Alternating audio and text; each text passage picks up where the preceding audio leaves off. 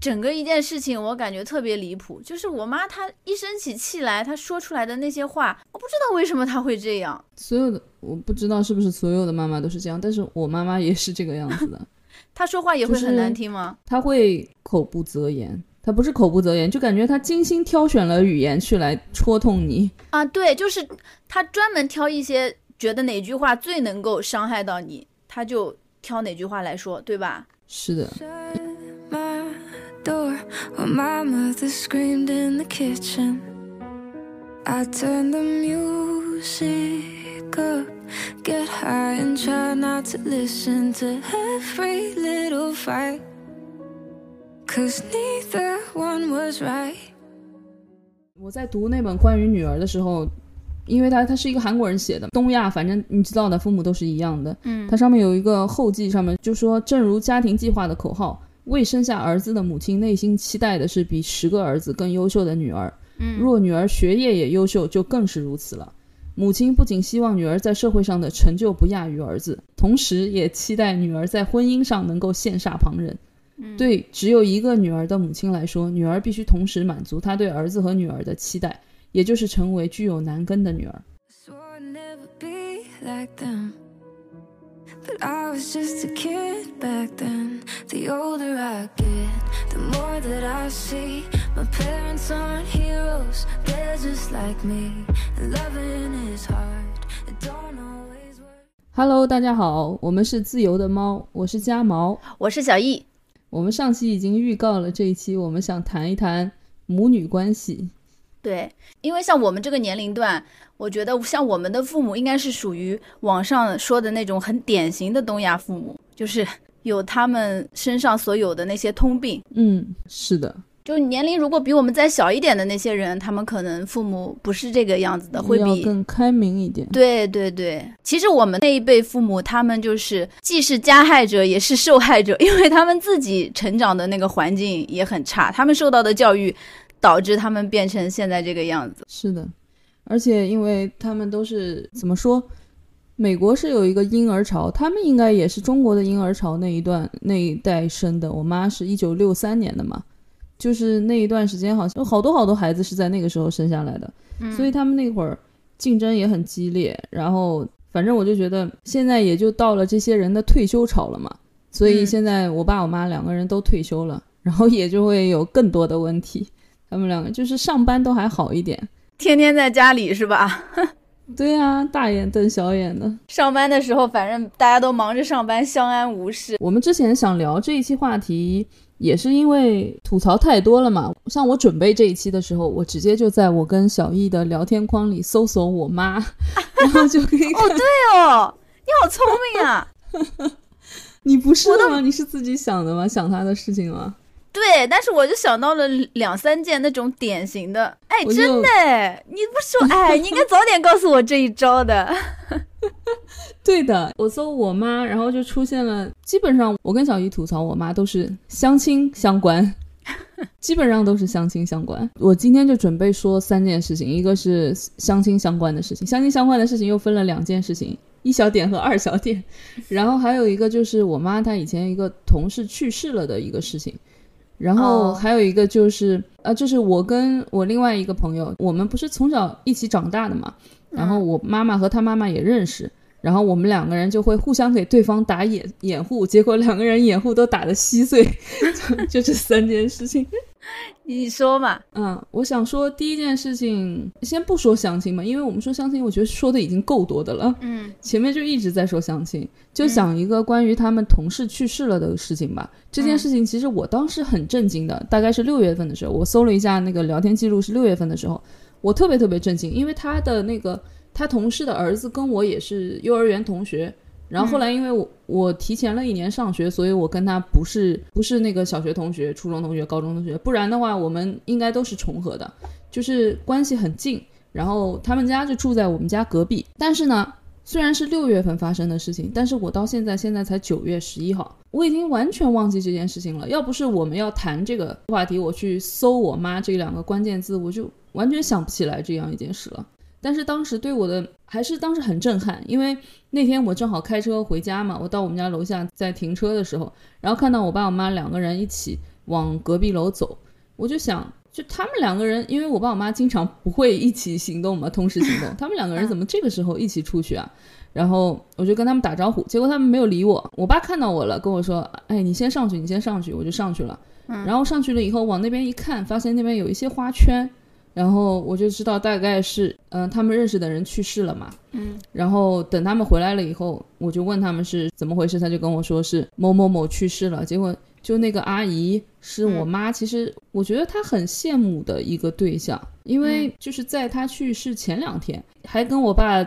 吐槽过，说你看那个谁谁谁的命怎么那么好，就是她家里家外的事情全都是她老公一手一脚弄得好好的，不需要她担心什么事情。然后结果这个感慨还没说到两天呢，就她应该是生病去世了嘛。然后当时我妈自己也开始想啊，说可能人家也有一些我们不太知道的事情吧，并没有我们看看上去的那么那么幸福。我就想到我妈，她肯定是非常羡慕这个人的，因为她的老公是那种外表上面看起来是那种文质彬彬的人，然后跟人打招呼都是一脸笑。我跟他打招呼，他也会跟我打招呼，然后态度很好，然后很温柔的一个人。然后跟我爸是完全不一样的，我爸是一个完全控制不了脾气的一个人，就一点就炸的那种炸药桶，你知道吗？然后。我妈跟我爸也没有办法沟通，虽然跟我妈能沟通的人很少，但是 我爸是完全完全没有办法跟他沟通的。然后我就觉得我妈她是相当羡慕他们两个人一家的那种夫妻相处的方式的，但是也没想到会这个样子吧。但是我妈她那天提到这件事情，最后还是引申到了，哎呀，反正她她儿子已经结婚了，然后又 生了一个男孩一个女孩，他就觉得他一生也已经没有什么遗憾了。哦，他当时就这么觉得的，但是我也没有办法反驳他什么嘛。虽然我觉得并不是这个样子，你才多大呀？就就才六十出头嘛，而且你才退休嘛，你还有很多很多地方没有去，你还有很多很多没有感受过，还有很多很多东西没有吃过，你都可以慢慢去玩。但是他已经没有这个机会了。嗯，但是。我妈她肯定想的就是，她跟我说的，她反正觉得她一生圆满了嘛。但是她自己是不是真的这么想的，这个也打一个问号。因为我觉得我妈跟我的对话里面，她是隐藏了很多东西的。她有一些东西他不说，因为他觉得觉得怕影响我，然后他就他就不会再讲了。所以对于我妈到底对这个人。是什么样的看法，我到现在都不知道。然后我前一阵子不是看了一本书，就叫《关于女儿》，是韩国的金惠珍写的。因为她妈妈跟我妈妈也差不多大，她里面的女儿是三十多岁嘛，跟我就现在差不多大。然后她妈应该也是六十多岁，跟我妈也差不多大。然后他妈也是碰到了很多就是同龄人在慢慢的离开，然后他妈就发出了一个感慨，说存活的人不会感到遗憾或沉痛。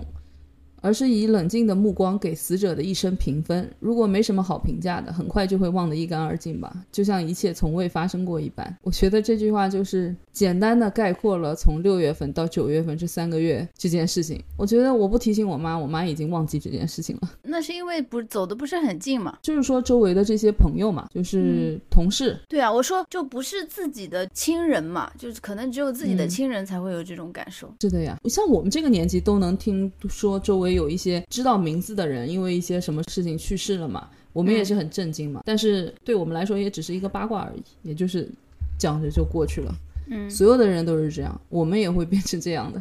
我们和我们的父母在别人的嘴里也会变成这个样子。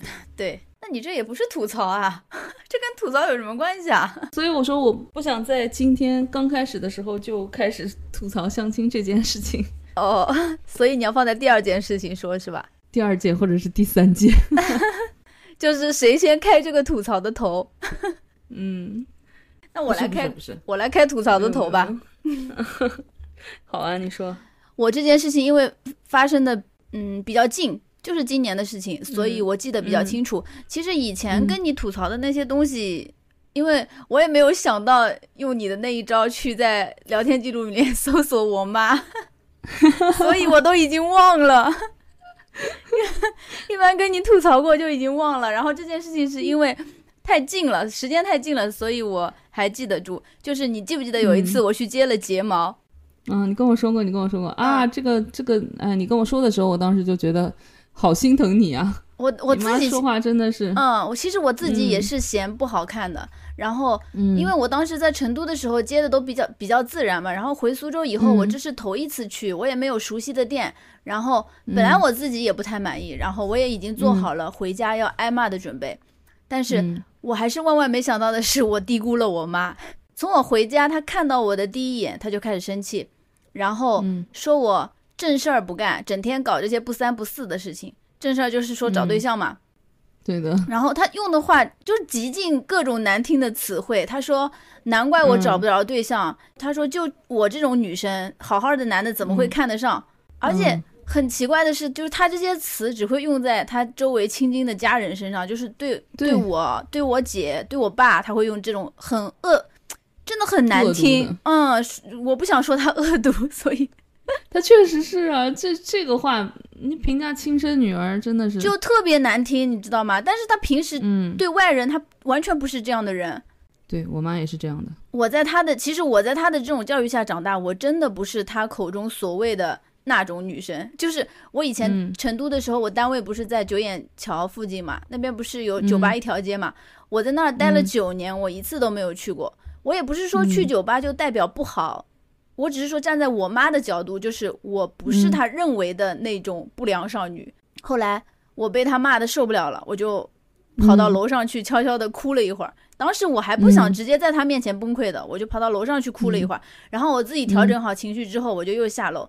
然后她看到我就嗯又开始第二轮骂，说自己倒霉生了我这种小孩儿，反正就是生她一生气，她就是她知道什么话能够伤害我，对他知道什么话能伤害我，他就专门挑那种话来说，然后，连我姐也跟着倒霉，连连连带着我嗯。姐一起骂，说生了我俩算他倒霉。但是其实我我们两姐妹其实那小的时候就是，其实也是别人家的孩子，就属于在家很嗯。听话，然后学习也挺好，然后长嗯。大了工作也都是大人喜欢的那种铁饭碗嘛。我不知道为什么就这么一件事情会让他这样勃然大怒，然后我我好不容易控制住的情绪，我就再次崩溃，然后我就去开车回单位嘛，就是因为那家店在单位附近嘛，我就一边嚎啕大哭，一边给我姐打电话，然后然后我就去店里面把睫毛卸了，然后这件这件事情才算结束。整个一件事情我感觉特别离谱，就是我妈她一生起气来，她说出来的那些话，我不知道为什么她会这样。所有的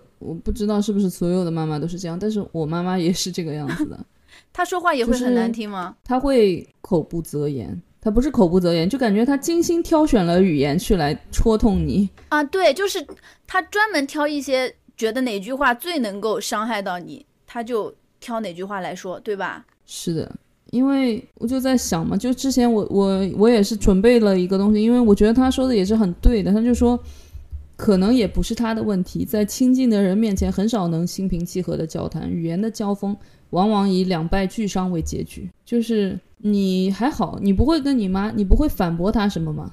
但是嗯我跟我妈，我妈如果要是跟我说这些东西，我会反驳她。但是她如果要是就这样，就是来贬低我的话，我可能也不会反驳。我就是我没有办法反驳，我当时已经很伤心了。但是她如果要是跟我灌输她的一些理念，然后我认为这些理念不对，我就会跟她硬搬。我记得就上个星期吧，我妈还在那边跟我灌输她的理论，然后我就当时很受不了，我就很大声的跟她辩驳，因为我也是那种跟我妈一讲话我就开始激动，就开始控制不不住自己的音量了。然后我那天吼到最后，我发现我嗓子疼，我嗓子疼到到晚上都在疼，就睡了一觉以后才好一点，因为他太让我生气了，而且他太油盐不进了。他完全不听你在说什么，但是他又说一些让你觉得很难受的话，就是在旁人看来，我们两个人就跟疯子一样。我真的没有办法跟我妈心平气和的交谈。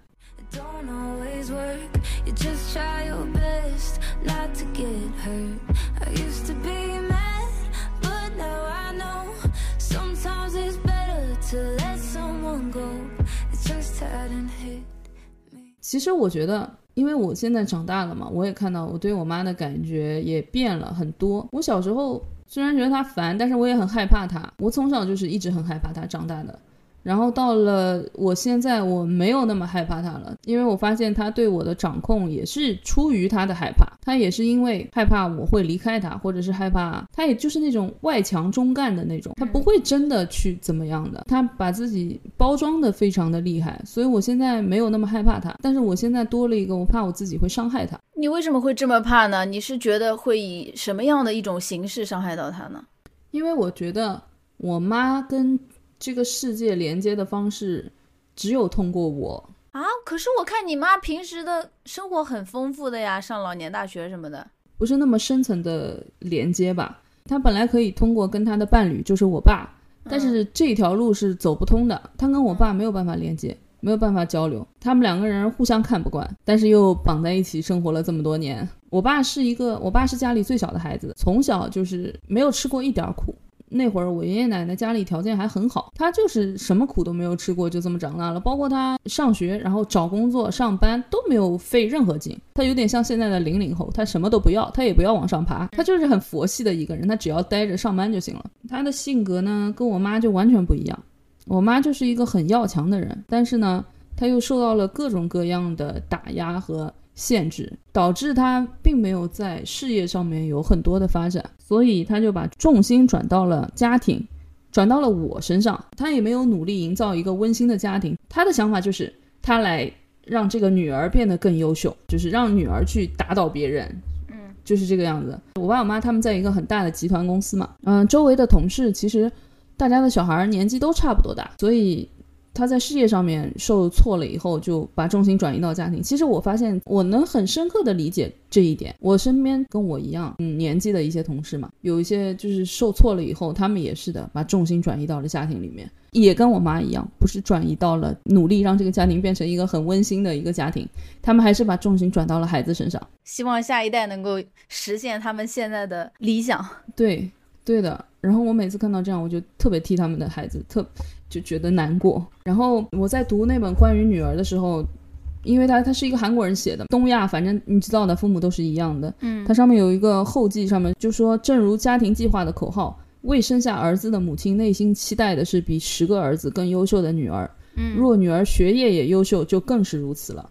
母亲不仅希望女儿在社会上的成就不亚于儿子，同时也期待女儿在婚姻上能够羡煞旁人。对只有一个女儿的母亲来说，女儿必须同时满足她对儿子和女儿的期待，也就是成为具有男根的女儿。我妈就是这样的。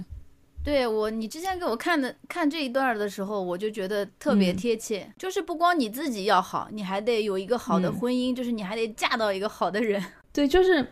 我我想说，就是因为这个东西是矛盾的嘛。你如果要是学业上面优秀，你就会越读越高嘛。然后越读越高，你见到的东西就会越来越多，接触的事情也越来，一接触的人也越来越多，你就会更包容。然后你也会自己就会对这个世界有自己的认识嘛。然后你你这样的话，你就更不可能说去在婚姻上面会一头扎到婚姻里面，说我去找一个很好的一个对象，然后去有一个完美的婚姻。而且像你说的那种情况，他能遇到的可供选择的那个群体也越来越小了。嗯，是的，就更难遇到了，更难遇到那种能跟他旗鼓相当的人。其实并不需要旗鼓相当，哪怕你跟我不是旗鼓相当，你甘愿做背后的男人，你知道吗？就是那种大女人小男人的这种组合嘛。但是放在中国现在的语境是说不通的，因为这个小男人他总是觉得自己不是小男人。而且他们两个的沟通交流肯定是会有问题的，比如说一个学历很高的人和一个就是高中毕业的这两个人放在一起，或者哪怕不是高中毕业，就普通的大学毕业，然后或者另外一个女生像你说的已经就是就是达到一种很高的成就了，我觉得他们两个人在沟通起来可能也是会有问题的，眼界也不一样，对呀，所以说。他能够找的他的那个圈子里的，我指的旗鼓相当就是这个意思，就是能跟他交流、能跟他沟通、能跟他思想就是在一个层面上的人，应该是越来越少。我只能说，如果在某一个阶段，如果我一直在外面就是打拼拼事业，一直就是像像男人一样的在工作，我确实想要一个像女人一样的，就所谓的那正常的那种生活里面的那种意思嘛，就想要一个给我提供情绪价值的人。但是我会发现，就算你安于这样的状态，你找到了这样一个人，你跟他谈了恋爱，然后如果你们结婚了以后，这个女生如果没有碰到旗鼓相当的人还好，如果碰到了一个旗鼓相当的人，他肯定要出轨，他绝对会出轨的，他不可能安于这个现状的。就是你没有办法跟你的另一半有很深的连接，很嗯，很紧密的连接，因为没有很深层次的沟通，他只是给你提供生活上面的辅助嘛。那你没有办法跟他产生平等的那种关系，就哪怕你跟他产生了平等的关系，你的大脑里面的某一个 section、某一个部位是没有跟他连接的，连跟他连接不起来的。嗯，然后你如果碰到了一个跟你旗鼓相当的人，那要用多大的道德感去不出轨啊？我觉得是不可能有人能控制得住的。不知道，他可能会离婚嘛，先先离婚，然后嗯再再结婚。但是这个确实很难。我们这一期不是聊老妈妈吗？妈是吗？啊，你聊到哪里去了？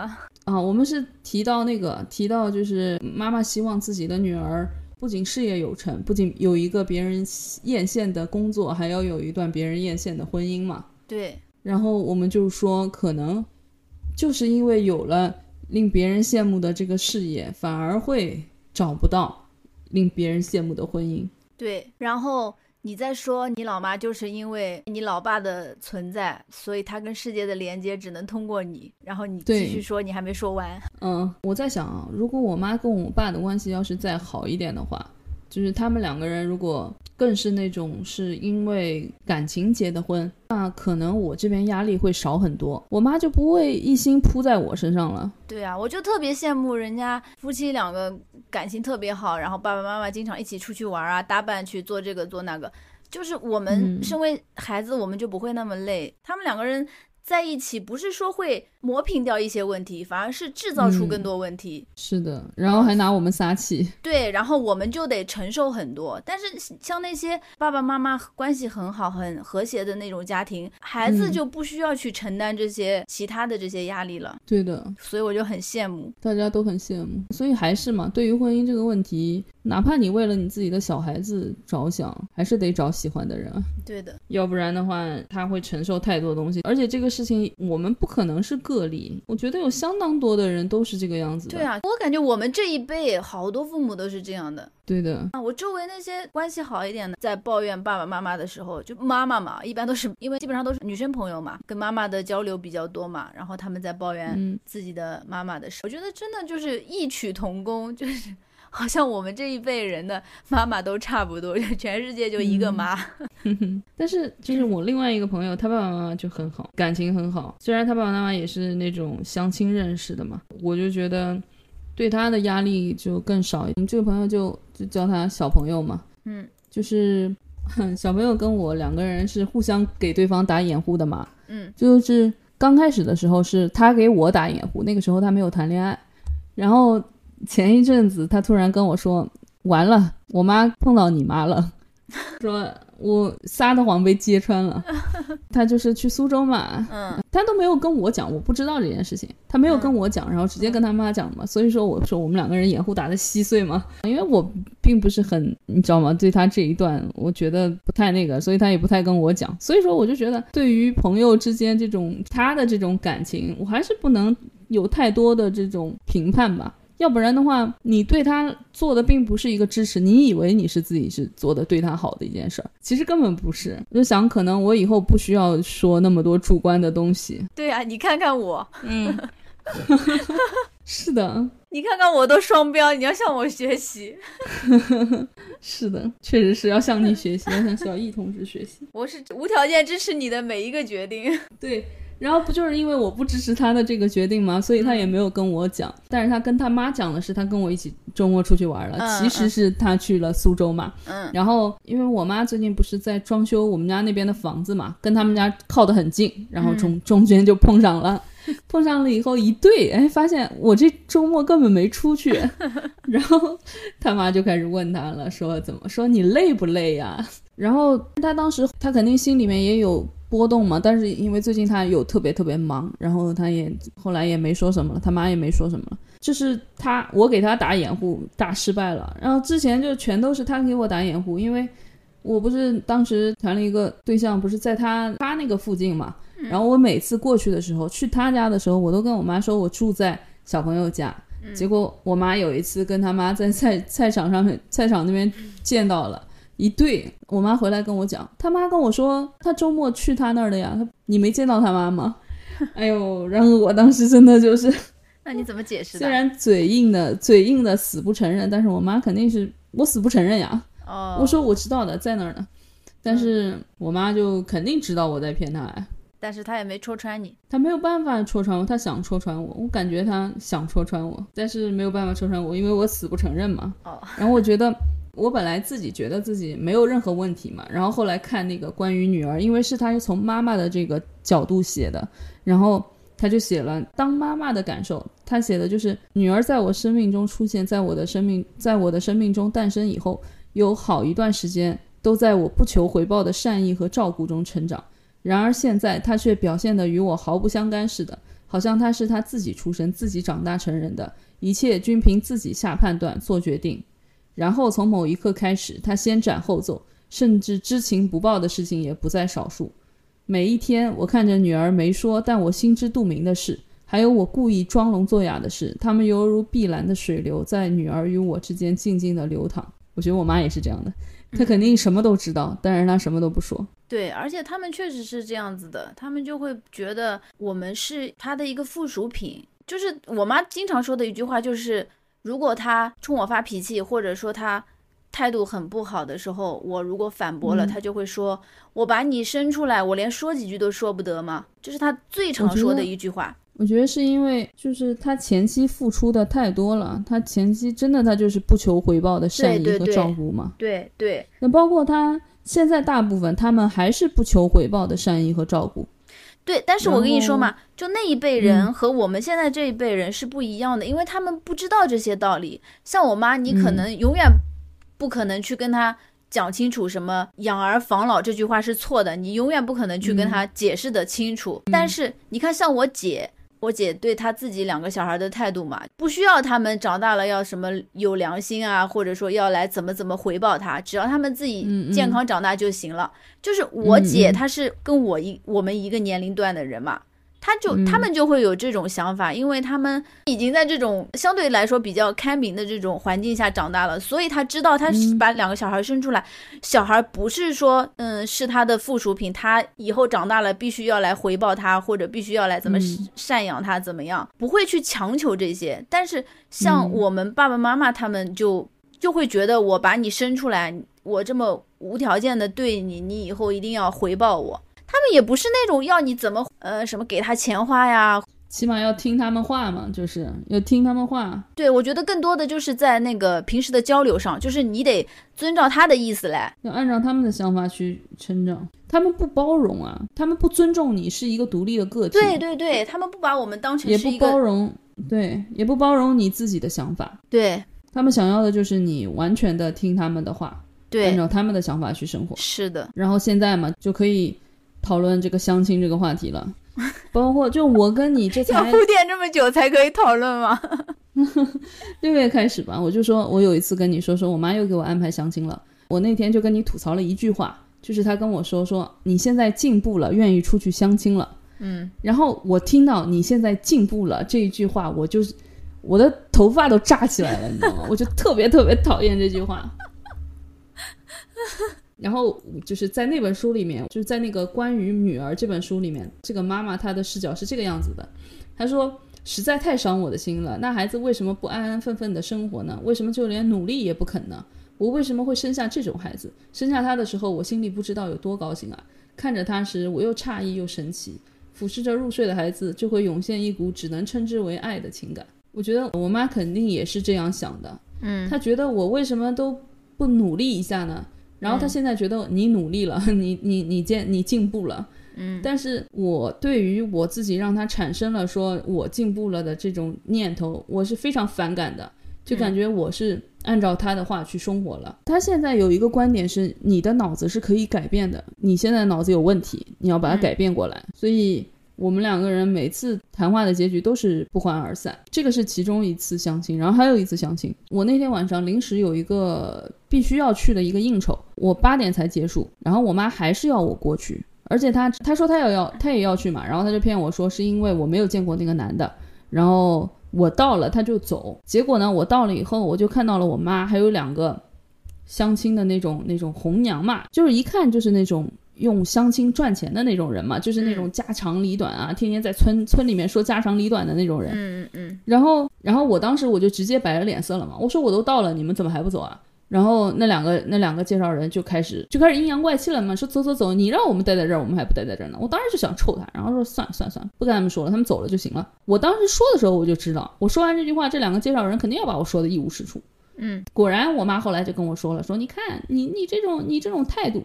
他们说你说你没礼貌，我就笑我妈。我说你看你年轻的时候不是最讨厌这种人吗？你不是完全就看不起这种爱占便宜的这种农村人吗？我妈经常会说这样的，因为我爸，因为我爸，我我妈一直说他是农村人，你知道吗？所以他就他每次都是用那种很鄙夷的语气说这种人。我说你这样的态度，我现在看到他们让我尊重他们，怎么可能啊？我绝对不可能，我做不到的。然后我妈也，她也很生气嘛，她不可能被我怼的没话可说的，她会从别的地方来攻击你，你知道吗？相亲这个事情，我觉得我已经没有办法再说什么东西了。就是她现在，反正我妈觉得你已经这么大了，我妈现在已经她的执念已经不是让我结婚，她的执念是让我有一个孩子。那你跟你妈的矛盾好像全是因为找对象的这个事情的矛盾哎，平时不会有吗？日常的那种。嗯，日常生活当中日常的矛盾吗？也不是，就基本上所有的事情都有矛盾。但是我这种事情，我我们都就包括我跟我爸，我们都是让着他的。哦，就是他如果是想要这样的话，那就让他这样。就包括就这次我们家不是装修嘛，就所有的事情都是他一手包办的。他一面觉得自己累，但是他完全听不进去别人的意见。我们是没有办法插手的，我们插手就是争吵，无休止的争吵。嗯，所以最后就就让他就按照他的意思办吧。嗯，我们就不说什么其他东西了，就他想怎么样就怎么样，就是基本上就是那种小事儿都是这个样子的，大事情就只有这一件事情嘛，是我妈想要我做，但是我不想做的事情。还有一个就是在我工作上面，我妈也想指手画脚。哦，为什么她连工作上都要说？从小控制你到大了嘛，她肯定会这个样子。就是就我自己学的那个财务方面嘛，然后我妈就说，你就她想让我一直在这个科室，因为在她的想法里面，因为她不是在一个央企嘛，在他们那个地方财务是有很高的权威的。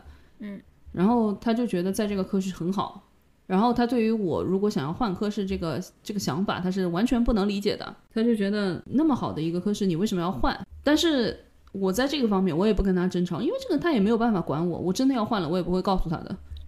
就肯定是，就是如果要是有机会的话，我自己选择了以后，我能不告诉他就不告诉他，不问我我就不说。要是真的发现了，到时候再说。My parents aren't heroes, they're just like me. And loving is hard, it don't always work. You just try your best not to get hurt. I used to be mad, but now I know sometimes it's better to let someone go. It just hadn't hit me. 那我妈倒不会对我的工作有什么影响，我只是平时我觉得。嗯， 日常生活当中，我每次在他手底下做事，我都是很紧张的，就是任何一点小事，真的吗？就很小心翼翼嘛。就是他做他交代的事情，我都会很小心翼翼，因为我妈是一个做事标准特别高的人，她对自己的要求很高，所以她对我们的要求就也很高。而且他脾气不好，呃，就他只对他的亲人脾气不好，他对外面的人还可以。然后他脾气又不好，所以说我们我如果这个事情稍微做的有一点不合适，他就会很生气。然后包括他平时讲话也是的，他讲一句话，可能这句话他没有表达清楚，嗯，他没有把完整的意思表达出来，但是他就觉得你应该听懂了。这种时候，如果你没有听懂的话，他就很生气，他就觉得你又笨，理解能力又差。像我爸就经常因为这种挨骂，但是因为我在他手底下这生活这么多年了嘛，所以一 般他。就是 一个眼神一个动作，我就知道他是什么意思，你知道吧？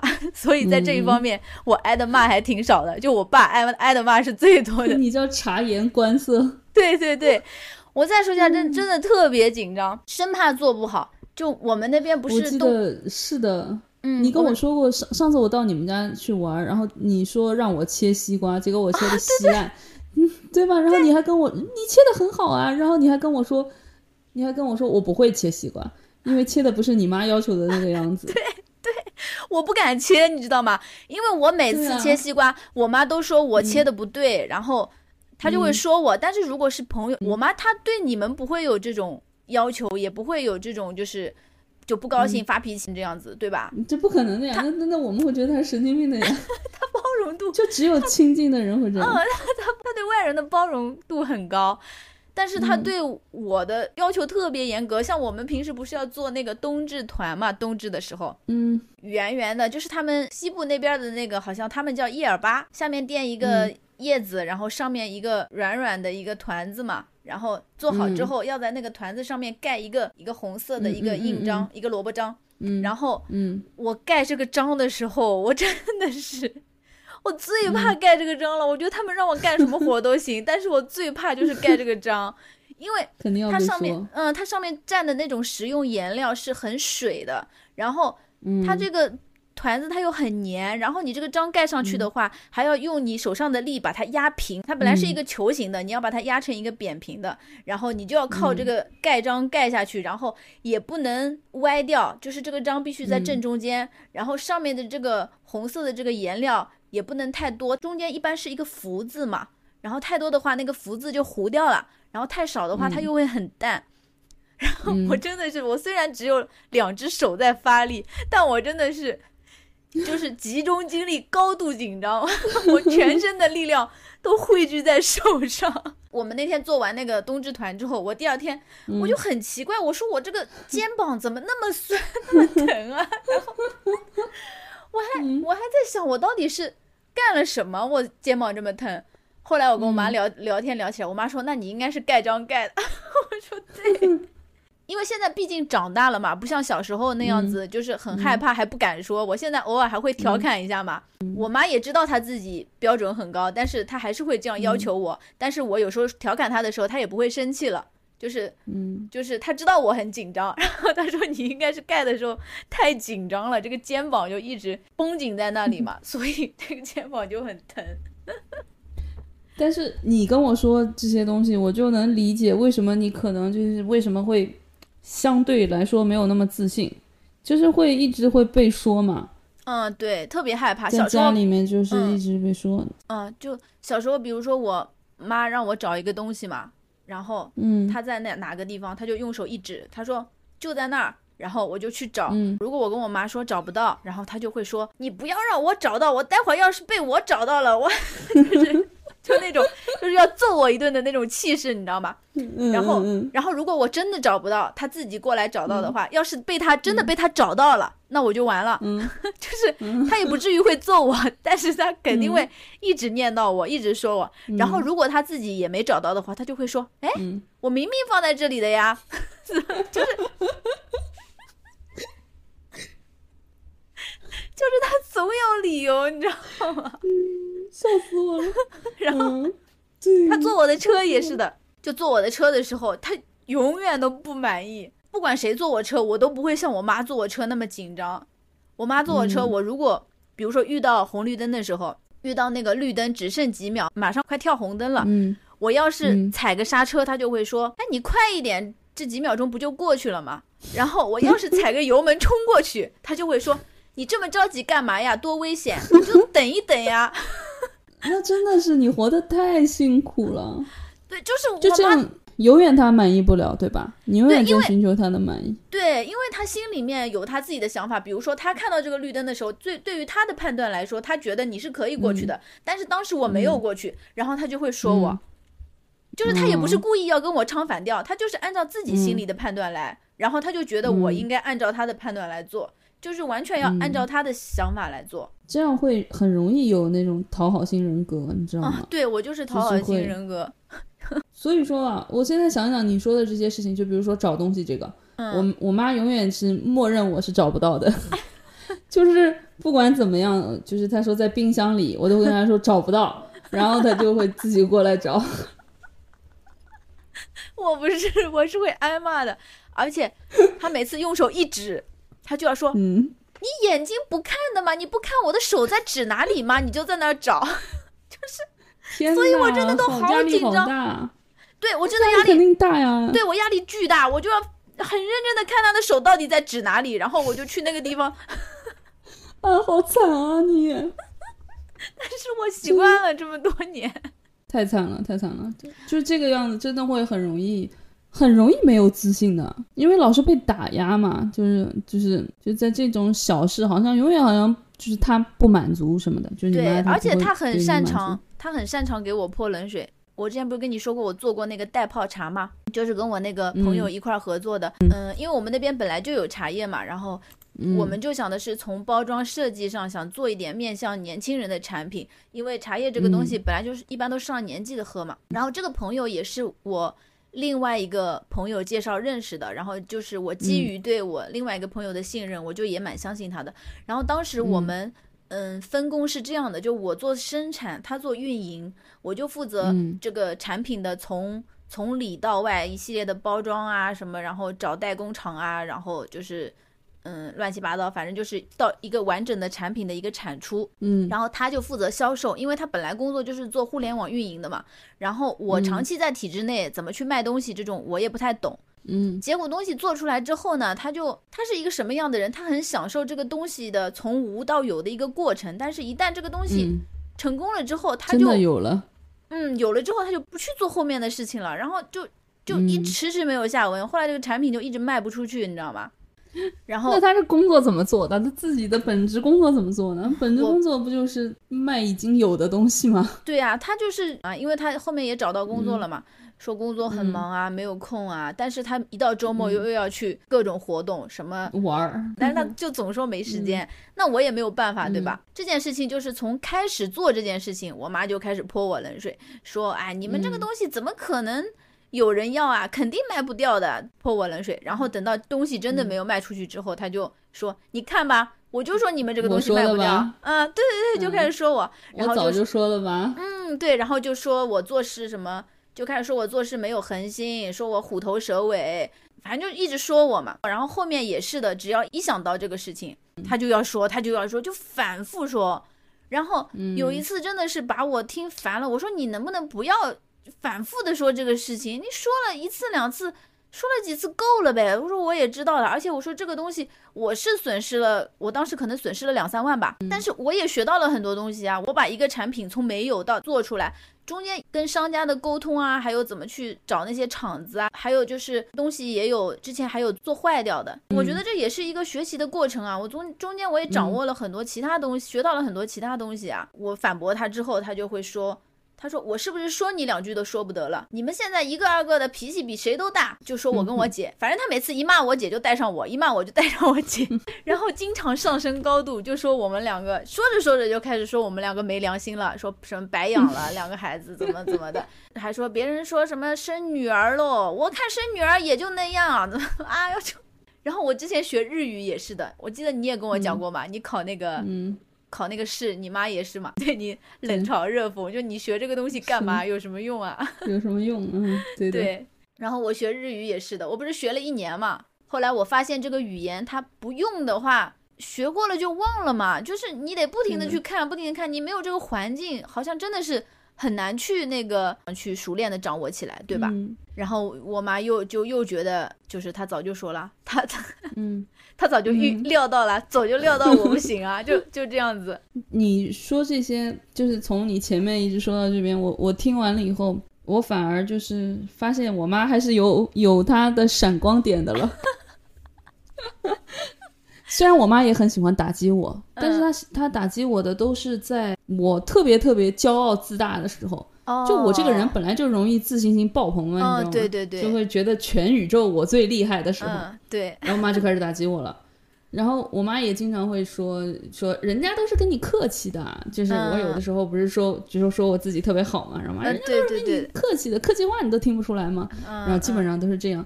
但是我妈在日常生活中她从来不会，就是搞得我现在就是你这么自信，不就是你妈造成的吗？你上次不是说过的吗？你妈拿着你的大头照就觉得这是最好看，我女儿最好看。是的，是的。哎呀，不仅是这个，我现在想想看，她在生活当中对我完全没有要求，我做什么她都觉得还挺好的。嗯，就在这这些方面，她反而倒不会对我特别多的要求，她不会觉得你应该怎么样，你应该怎么样，顶多说说，就我的车子你也知道的，就嗯特别特别脏。然后我妈顶多就会说：“哎，你这车子该去洗一洗了。”顶多就说这么一句话，嗯，其他她不会说。哇，我跟你说，我姐的车子脏了。我姐车子脏这个问题，我听我妈说过，我感觉不下二十回了。从我回苏州到现在，可能三年吧，她就喜欢一件事情反复说。我有时候真的就听烦了，你知道吗？但是我觉得嗯我还是很称职的一个女儿，就是我妈不管、不管怎么对我，我真的能忍则忍，我都。就是能忍下去的，我都是控制住自己不要爆发的，我都是实在嗯控制不了了。我就要不然就给我姐打电话，还好我有个姐姐，嗯，我就给她打电话，然后我姐会安慰我，然后实在爆发了就跟我妈吵一架，但是很少很少，因为我妈本身身体也不好嘛，我也不想气她，嗯而且她就是那一种，她自己明明犯了错，她还觉得自己是受害者，嗯，他不觉得他说的这些话会伤害到我们，我跟他说过很多次了，我说妈，我说你有时候说话真的挺伤人的，嗯我妈就又生气了，嗯就我姐也跟他说过嘛，她就说。都说我伤话说话伤人伤人，你们怎么这么脆弱？我说的话哪里伤人了？我妈不会说这个，我妈会说是你们不知好歹。他说我说的都是为你们好的，是你们不知好歹。我说的明明都是对的，都是为你们好的，你们什么都不听，还要来怪我不知好歹。对对，所以说我们没有办法跟他们辩驳，就是只能就是能忍受就，我觉得就是在我的最大限度内去忍受他。因为他们虽然天天这样对我们，但是他们他们其实是打心眼里是真的很爱我们，而且真的是，无条件、无私的为我们付出。然后他们自己在这样的一个环境当中长大，他们自己就是这样根深蒂固的认为的，就是你没有办法让他去转变他的思想，让他突然好像一下子变成我们这一辈好像什么都能想明白、想清楚那些道理，不可能的。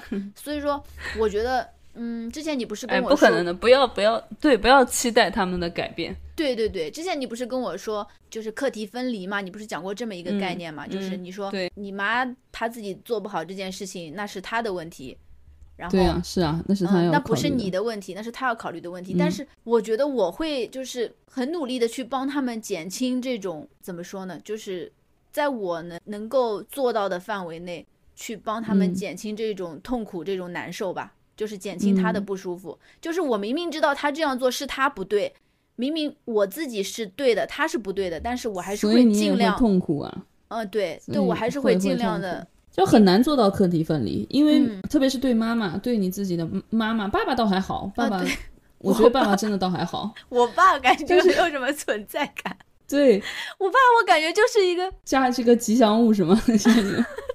我爸就是他也不需要我们关心，然后他也不关心我们，就是跟我们完全就是两家人家。他我妈经常说家里面就是旅馆，你家吃个饭，就来吃个饭睡个觉，家里面就是旅馆。我妈她说她以前年轻的时候，就是生完我们之后，就是牙疼，就疼的不得了。嗯然后她嗯跟我爸说她牙疼，疼的不行，我爸就嗯一声嗯就翻个身就继续睡了。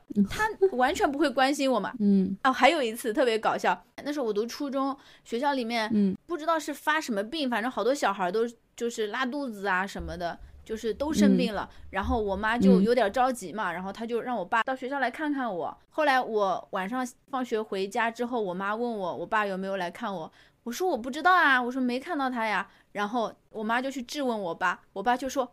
我看了呀，我在教室，我在窗口看了一下他，好好的，我就走了。我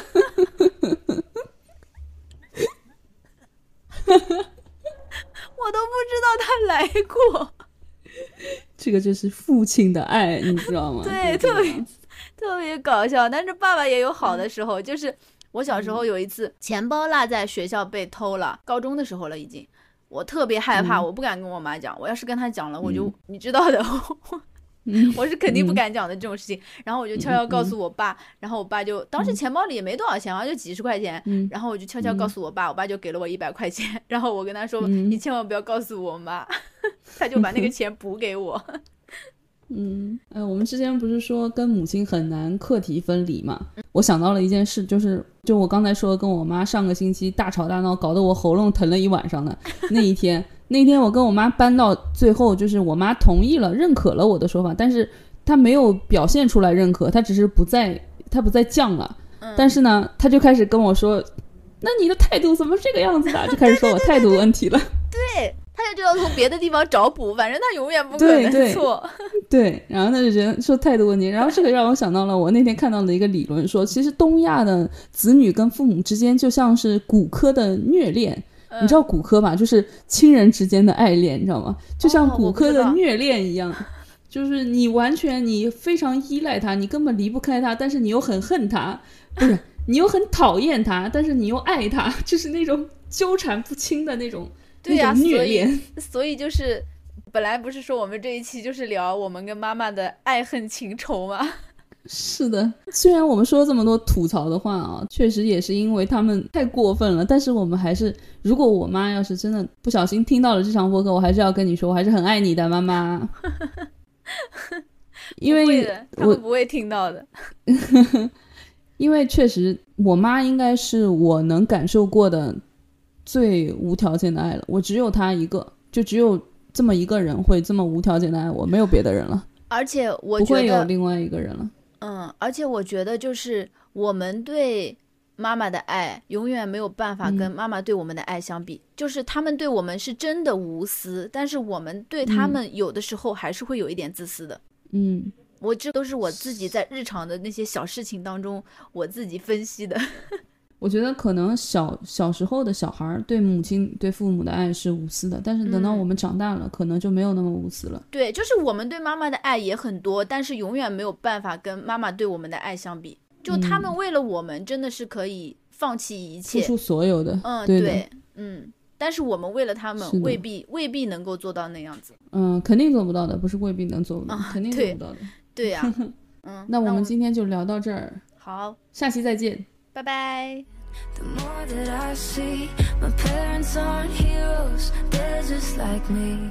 And loving is hard, it don't always work. You just try your best not to get hurt. I used to be mad, but now I know sometimes it's better to let someone go. It just hadn't hit me yet. The older I get,